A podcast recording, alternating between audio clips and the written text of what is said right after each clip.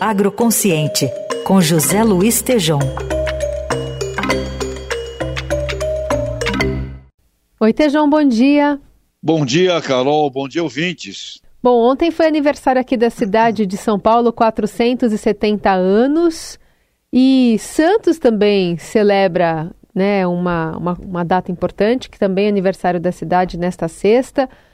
Ambas, queria que você falasse um pouquinho do papel delas para o agronegócio, essa relação com o agronegócio. Então, Carol, ontem aniversário de São Paulo, 470, hoje Santos, 478 anos, e essas cidades são muito mais agronegócio do que todos os seus habitantes se imaginam ser, viu, Carol?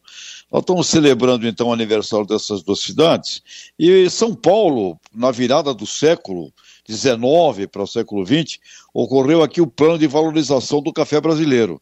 E foi criado um plano e foi executado de logística de transporte ferroviário, do porto de exportação de Santos, e foi criada uma elite do comércio do café com o mundo, em Santos, na famosa Rua 15, né, com a Bolsa do Café. E agora, no século XXI, o Porto de Santos significa quase 30% de toda a corrente comercial do Brasil e em 2023 bateu todos os recordes de embarque do agronegócio, com principais produtos como soja em grão crescendo quase 18%, milho chegando a mais 40%, açúcar mais 7% em 2023 do que 2022, suco cítrico crescendo na casa de 8%. Então, Carol, o Porto de Santos é conhecido como o maior porto do mundo em café, açúcar e suco cítrico. E também o Porto de Santos se destaca pela recepção dos fertilizantes. E o principal destino ocorrido em 2023, cerca de um terço das transações Carol, foi com a China, um movimento de cargas em 23 que supera o valor de 110 bilhões de dólares. Então, Carol, movimento total do Porto de Santos um, um, sucesso, um recorde. Soja e açúcar foram os, os principais reis lá do Porto Santista eh, neste ano passado, ao lado dos containers. Né? E o presidente da Autoridade Portuária de Santos, Anderson Pomini, declarou, abre aspas, o resultado demonstra que há espaço para crescimento das operações no Porto de Santos com planejamento e organização. Mas, Carol e ouvintes, enquanto isso, esse grande porto, o maior da América Latina, o maior em vários produtos aí do agronegócio.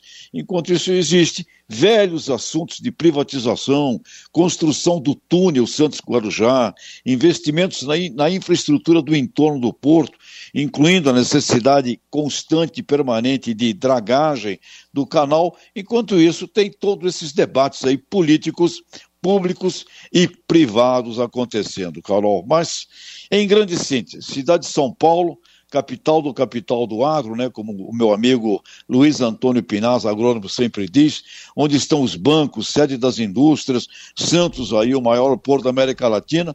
Então, nós estamos falando de duas cidades fundamentais para o agronegócio, mas que muitos de nós, eu mesmo, nascido em Santos, não sabia, só fui descobrir muito mais tarde, a importância gigantesca dessa cidade para o agronegócio brasileiro, Carol. Bem isso. A gente acabou de exibir agora há pouco também uma reportagem falando justamente é, de essas brigas políticas e como impedem, às vezes, um, um avanço um pouco mais célere né, de questões estruturais. Tem agora essa rixa ali entre os governos Tarcísio de Freitas e Lula da disputa pela paternidade de obras, né, especialmente do túnel que vai ligar Santos e Guarujá. E aí ameaça se atrasar o empreendimento que poderia beneficiar tanta gente, pelo menos 40 mil motoristas diariamente na Baixada Santista. É, Carol, olha, eu escuto a história do túnel desde que nasci, viu? Uh, faz tempo essa. faz tempo. Olha, política, pelo amor de Deus, né? Deixa o Porto de Santos livre para progredir, porque para o agronegócio é muito importante, né? Sim, vai estar tá, vai tá vazão, tem ali muita produção. Esse é o José Luiz Tejão, volta segunda-feira aqui ao Jornal Dourado. Bom fim de semana para você, Tejão. Abraços, até.